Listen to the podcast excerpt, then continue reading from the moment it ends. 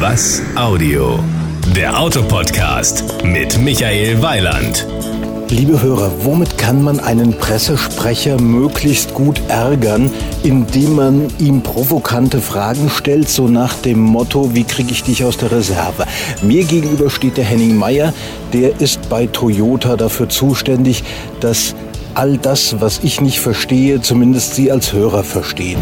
Nun habe ich mir mal überlegt, eigentlich könnten Sie doch so eine Zusammenarbeit mit Fischertechnik mal andenken. So nach dem Motto, ich bastel mir in frühen Jahren ein Elektroauto und schon sind wir beim Thema Hybrid.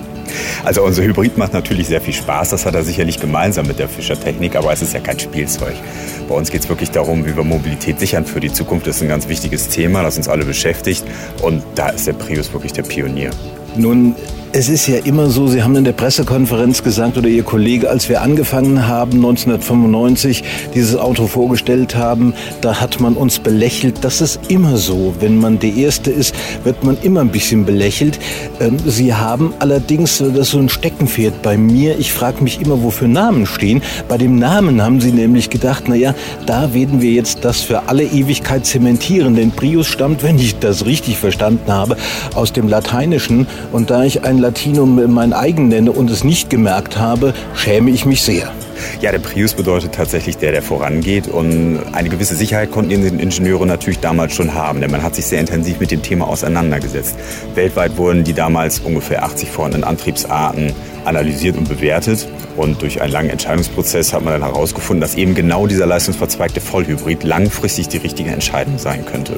Nun kann ich mich gut daran erinnern, vor einigen Jahren, äh, da konnten Sie vielleicht weniger drüber lachen, da gab es dann so diese dämlichen Witze, wo jemand sagte, ich habe da ein Auto mit einem super günstigen Elektromotor entdeckt, äh, hat nur einen Nachteil, die Kabel kosten ein Schweinegeld.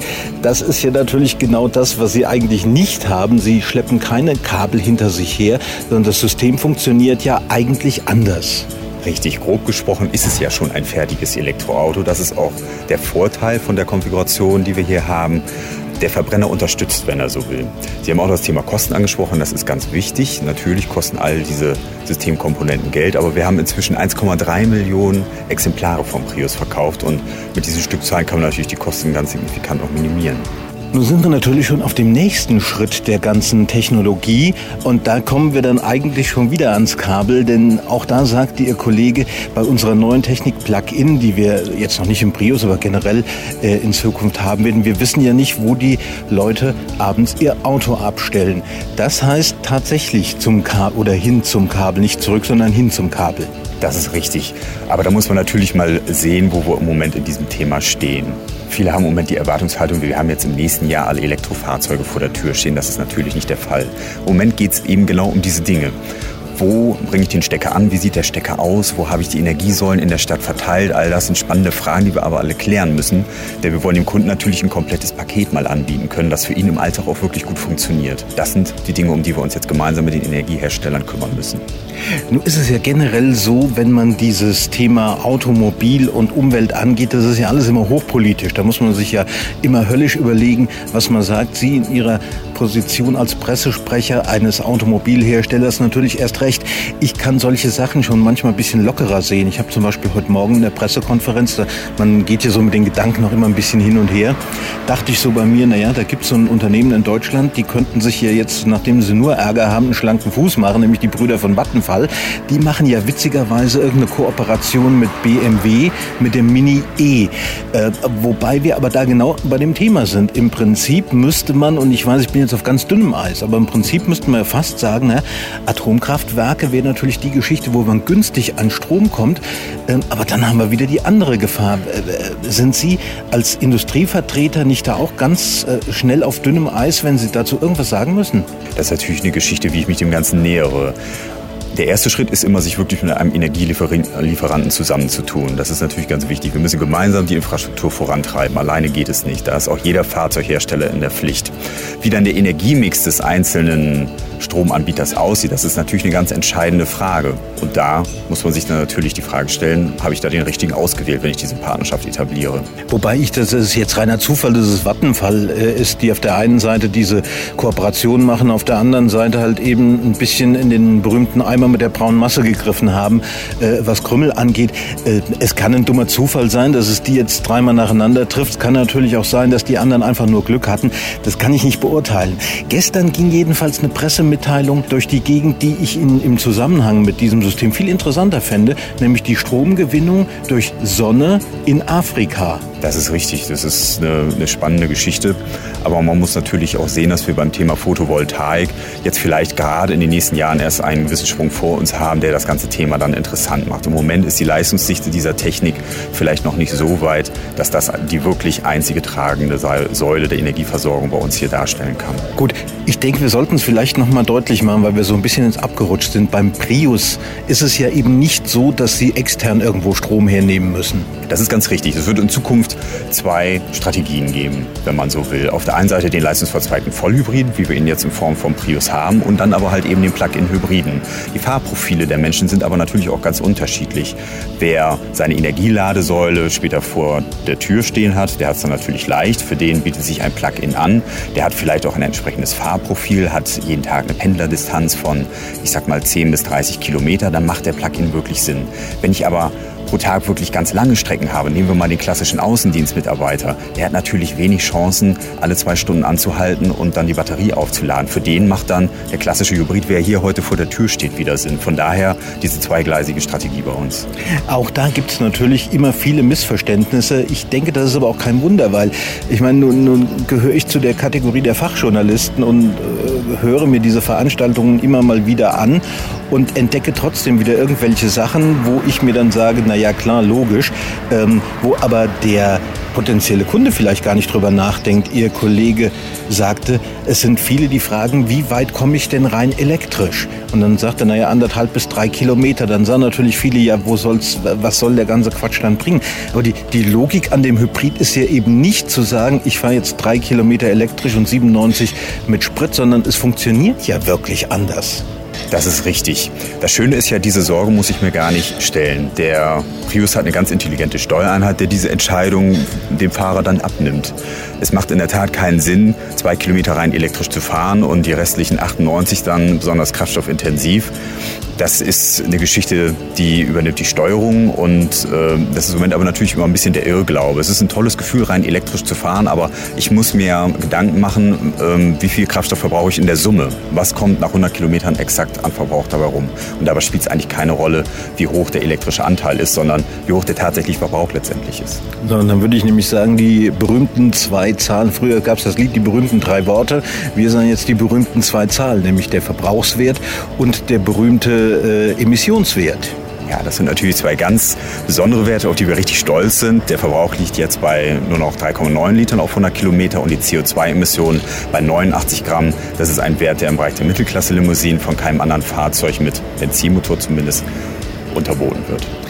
Es gibt so gemeinhin auch den Satz, äh, man kann sich auch zu Tode sparen. Das sind die Leute, die dann, wenn sie äh, dann mal ableben, mehr Geld auf der Kante haben, als sich irgendjemand vorstellen kann.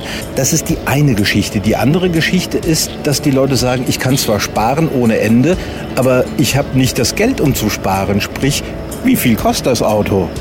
Das Auto ist günstiger geworden als sein Vorgänger. In der Basisvariante bieten wir den Prius jetzt ab 24.950 Euro an. Also wirklich gutes Angebot im Bereich der Mittelklasse-Limousinen.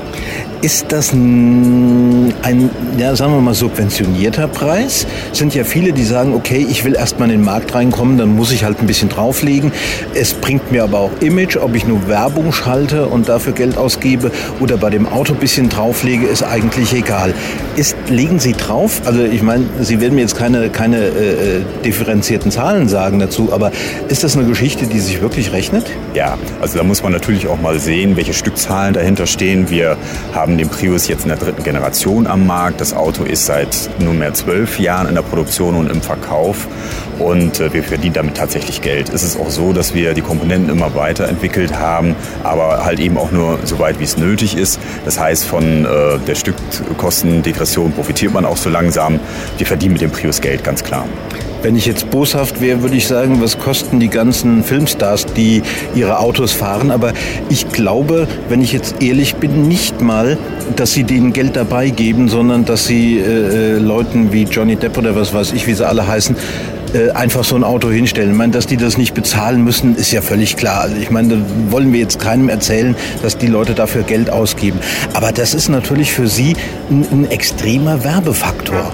Das ist richtig. Da kommt uns natürlich so ein bisschen der allgemeine Trend im Moment zu Pass. Das Konsumverhalten, das ändert sich. Die Leute wollen nicht nur ähm, Wert auf Genuss legen, es muss auch ein bisschen nachhaltig sein. Die Leute legen Wert auf eine gesunde, auf eine gesunde Lebensweise, auf Umweltverträglichkeit. Und äh, da ist es natürlich auch so, dass sich der eine oder andere den Prius ganz gerne als Symbol umhängt sozusagen, weil kaum ein anderes Produkt steht so für Nachhaltigkeit wie der Prius. Reden wir mal von einer deutschen Schauspielerin, einer früheren Moderatorin, die sich dem Prius zwar jetzt nicht gerade um den Hals hängt, weil der wäre dann doch ein bisschen zu schwer, aber die ihn zumindest demnächst fährt. Das ist richtig, das ist die Schauspielerin Heike Makatsch. Wir haben lange überlegt, wer passt am besten zu dem Prius und ich glaube, wir haben mit Heike Makatsch jemanden gefunden, der ganz besonders toll zu uns passt. Frau Makatsch hat die Bewegung Utopia mitbegründet, hat sich also sehr früh schon mit dem Thema Nachhaltigkeit auseinandergesetzt, lebt das auch wirklich privat und das ist einfach jemand, der passt perfekt zum neuen Prius. Wobei es ja ein bisschen blöd ist, dass sie nicht mehr mit ihrem Ex-Freund zusammen ist. Das äh, überlassen wir ihr mal, wie sie ihre privaten Verhältnisse ordnet. Aber sie ist ein sehr geselliger Mensch und ich bin mir sicher, dass sie für die fünf Plätze im Prius andere nette Menschen findet, mit denen sie zusammen sein wird. Ja, ich will das jetzt vielleicht mal auflösen, weil wir zwar wissen, wovon wir reden, aber nicht unbedingt jeder das weiß. Heike Makatsch ist ja die Ex-Freundin des aktuellen James Bond-Darstellers. Und ich meine, das wäre natürlich ein wunderbarer Zusatzeffekt. Heike Makatsch fährt und James Bond säße auf dem Beifahrersitz. Das ist richtig, da hätten wir natürlich auch nichts gegen, wenn wenn der Herr einmal in unserem Prius zu sehen sein wird. Aber wie gesagt, wir haben natürlich in Amerika eine ganze Reihe von Leuten, die mit dem Prius zusammen in Verbindung gebracht werden. Und äh, für Deutschland ist Heike Makatsch einfach ein perfekter Partner. Wie sehr denken Sie darüber nach, auf die Politik einzuwirken und zu sagen, Freunde, ihr redet immer vom Umweltschutz, raus aus den dicken S-Klassen, aus den A8ern und 7er BMWs. Wir stellen euch unsere Fahrzeuge hin. Ich rede ganz klar von Politikern, von Ministern. Also welche Autos die Minister kaufen, das ist letztlich natürlich deren Entscheidung. Wir schenken keinem Politiker ein Auto, das tun wir natürlich nicht. Aber ich könnte mir schon vorstellen, dass wir im Moment die attraktiven Autos haben, die Politiker auch gerne nehmen würden. Ähm, die ganze Palette ist sehr nachhaltig. Wir haben vier Fahrzeuge im Angebot, die nicht mehr als 120 Gramm imitieren, auch im Punkto Steuern ist das natürlich ein ganz interessanter Aspekt, dass es den einen oder anderen Politiker gibt, der sich dann vielleicht für einen Toyota entscheiden würde. Das könnte ich schon gut nachvollziehen. Liebe Herr Mayer, ich denke, wir sind jetzt soweit ganz durch. Für unsere Hörer vielleicht als Information, wenn die im Hintergrund so ein bisschen Geräusche hören. Wir machen das alles natürlich nicht nur theoretisch, sondern wir sind in einem Ort mit dem witzigen Namen Gründau Lieblos. Da gibt es ein ARD, äh, ein ADAC, ein ADAC-Testgelände und genau da ist jetzt auch ein Kurs aufgebaut, auf dem man wirklich mal testen kann, wie viel braucht das Auto. Richtig. Das ist eine Geschichte, die wir uns überlegt haben, weil der Kraftstoffverbrauchswert von 3,9 Liter, der ist natürlich erstmal beeindruckend. Da liegt ein bisschen Skepsis natürlich nahe. Und wir haben ja eine, Sie sehen es selber, es ist vielleicht eine nicht ganz einfache Strecke, die ist relativ bergig. Und hier laden wir unsere Gäste ein, einfach mal die eine oder andere Runde drauf zu drehen, um mal zu schauen, wie günstig der Prius im Verbrauch tatsächlich liegt. Und wir haben hier in den ersten Tagen tatsächlich Verbrauchswerte von sogar unter 3,5 Liter gehabt. Das Auto hält also, was der Prospekt verspricht. Letzte Frage, die ich immer in der Mitte der unregelmäßigen Jahreszahlen stelle. Sie kennen das natürlich von den Kollegen auch. Unregelmäßige Jahreszahl, das sind die Zahlen mit 1, mit 3, mit 5, mit 7 und 9. Und im Jahr 2009 gibt es eine völlig unwichtige Veranstaltung in Frankfurt im September. Richtig, das ist die IAA, auf die wir uns natürlich auch sehr freuen. Was darf ich denn da erwarten? Also ich meine, dieses Jahr ist ja das Jahr der Premieren. Ich kann mir nicht vorstellen, dass Sie die IAA nicht nutzen, um irgendwas Neues hinzustellen und sei es einfach nur einen neuen Tacho. Ja, es mag natürlich vielleicht was Interessantes zu sehen geben. Toyota hat immer zu der These gestanden, dass wir ab 2010 den Hybrid auch in anderen Segmenten anbieten. Vielleicht sehen wir im Herbst schon eine Überraschung. Tja, liebe Hörer, der Kollege Meyer ist jetzt leider nicht in unserem Quiz drin. Wir machen nämlich zur IAA ein Quiz. Dieses Quiz funktioniert wie folgt. Alle Ihre Kollegen, die bei meiner IAA-Frage nicht so fair waren wie Sie und gesagt haben, naja, wir haben da schon irgendwas äh, rumstehen, äh, die meisten haben gesagt, IAA, feine Sache, kommen Sie hin, lassen Sie sich überraschen. Mit exakt dieser Formulierung. Und dann haben wir beschlossen, wir machen ein kleines Quiz äh, herauskriegen, welcher Pressesprecher hat es gerade gesagt. Also wenn Sie noch mitmachen wollen. Ich bin immer für ein Spiel bereit, sehr gerne.